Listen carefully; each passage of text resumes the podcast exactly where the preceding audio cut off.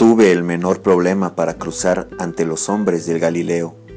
Mi amistad para con Lázaro y el oportuno gesto de Jesús, saludándome la tarde del día anterior, habían hecho que me ganara las simpatías y confianza de los apóstoles. Al verme, uno de los discípulos, Judas de Santiago, gemelo del otro Alfeo, me preguntó si buscaba a alguien en particular. Le dije que a Jesús y se brindó encantado para acompañarme. Al traspasar la puerta principal, me encontré ante el cuidado y dilatado jardín, un estrecho camino adoquinado con piedras blancas, caliza sin duda. Nos condujo en línea recta hasta la explanada abierta al pie mismo de la escalinata de mármol que daba acceso a la casa. No fue necesario que Judas me señalara a su maestro. El gigante se hallaba rodeado de una decena de niños jugando.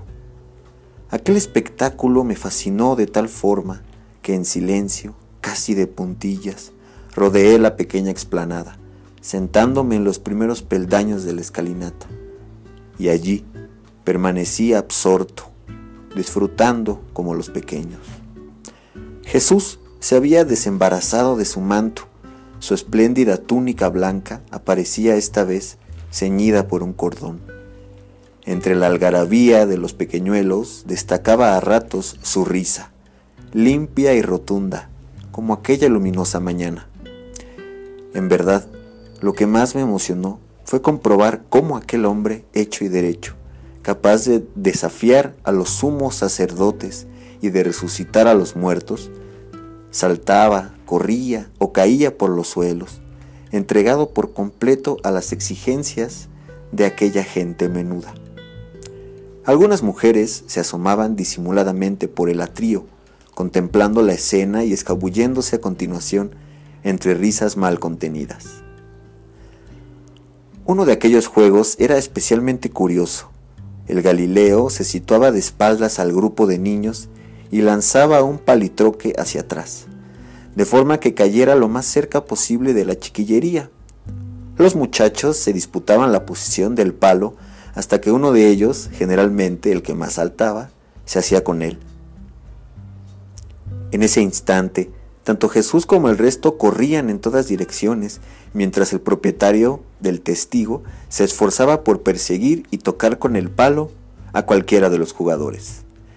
No era casualidad que todos los niños pretendían cazar al rabbi, pero éste Lejos de dar facilidades, los volvía locos, esquivándolos y burlándolos entre los árboles y arbustos. No sé cuánto tiempo duró aquello, quizá una o dos horas. Súbitamente me asaltó un presentimiento. O mucho me equivocaba, o aquellos iban a ser los últimos juegos de Jesús de Nazaret.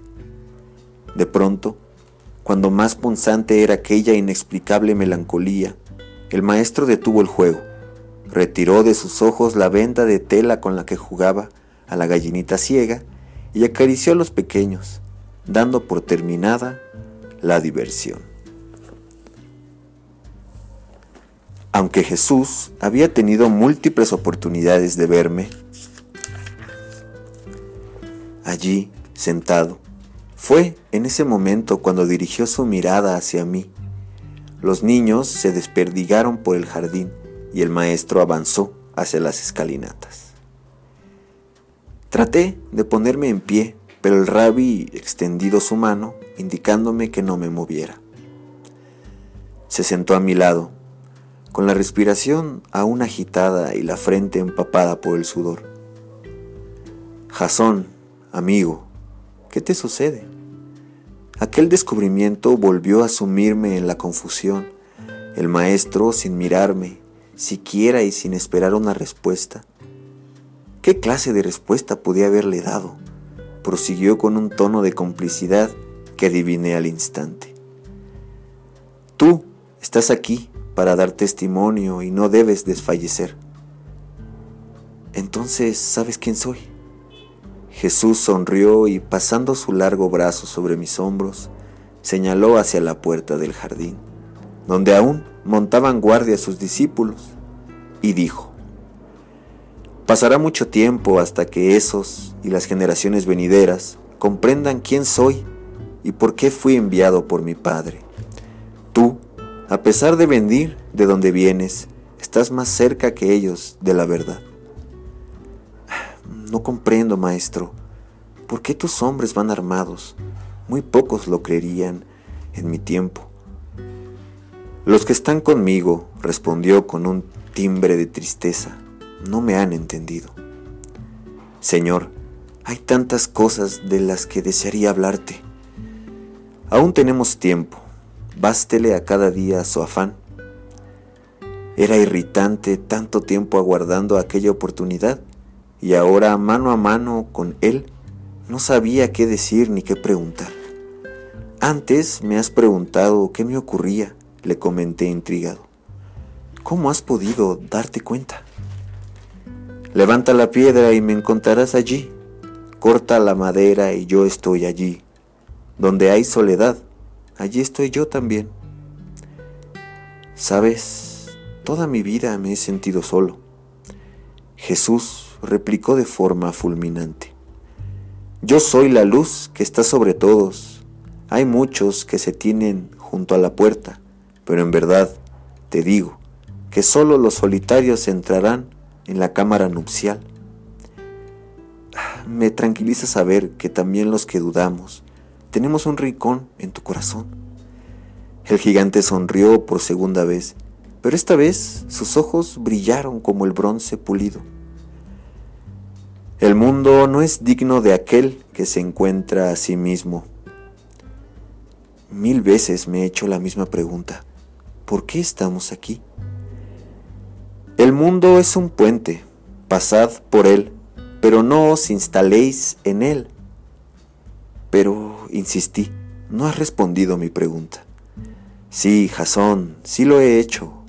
Este mundo es como la antesala del reino de mi Padre prepárate en la antesala, a fin de que puedas ser admitido en la sala del banquete.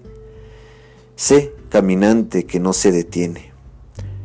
Pero Señor, conozco a muchos que se han instalado en su sabiduría y que dicen poseer la verdad. Dime una cosa, Jasón, ¿dónde crece la simiente? En la tierra, Señor. En verdad te digo que la verdadera sabiduría solo puede nacer en el corazón que ha llegado a ser como el polvo. El sabio y el anciano, que no duden en preguntar a un niño de siete días por el lugar de la vida, porque muchos primeros serán últimos y llegarán a ser uno. Tú hablas de la verdad, pero ¿dónde debo buscarla? Si los que os guían os dicen, mirad, el reino está en el cielo, entonces los pájaros del cielo os precederán. Si os dicen que está en el mar, entonces los peces del mar os procederán. Pero yo te digo, querido Jasón, que el reino de mi Padre está dentro y fuera de vosotros. Cuando os conozcáis, seréis conocidos y sabréis que sois los hijos del Padre viviente. Mas, si no os conocéis, estaréis en la pobreza y vosotros seréis la pobreza. El rabbi debió notar mi confusión y añadió, ¿alguna vez has escuchado a tu propio corazón? Asentí sin saber a dónde quería ir a parar. El secreto para poseer la verdad solo está en mi Padre, y en verdad te digo que mi Padre siempre ha estado en tu corazón Solo tienes que mirar hacia adentro. Bienaventurado el que busca aunque muera, creyendo que jamás encontró, y dichoso aquel que a fuerza de buscar encuentre. Cuando encuentre se turbará, y habiéndose turbado se maravillará y reinará sobre todo. Señor, yo miro a mi alrededor y me maravillo y entristezco a un mismo tiempo.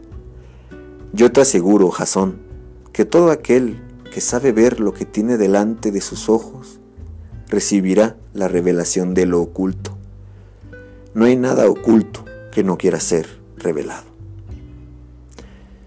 Mi timidez inicial se fue disipando. El calor y la cordialidad de aquel hombre terminaban por quebrar los muros más inexpugnables. Pero nuestra conversación se vio súbitamente interrumpida por varios de los discípulos. La multitud que se agolpaba a las puertas de la casa de Simón reclamaba al rabí y los hombres del Nazareno se sentían impotentes para contenerlos. Cuando el maestro se, alejó, me juré a mí mismo que buscaría nuevas oportunidades para conversar con él y exponerle mis interminables dudas.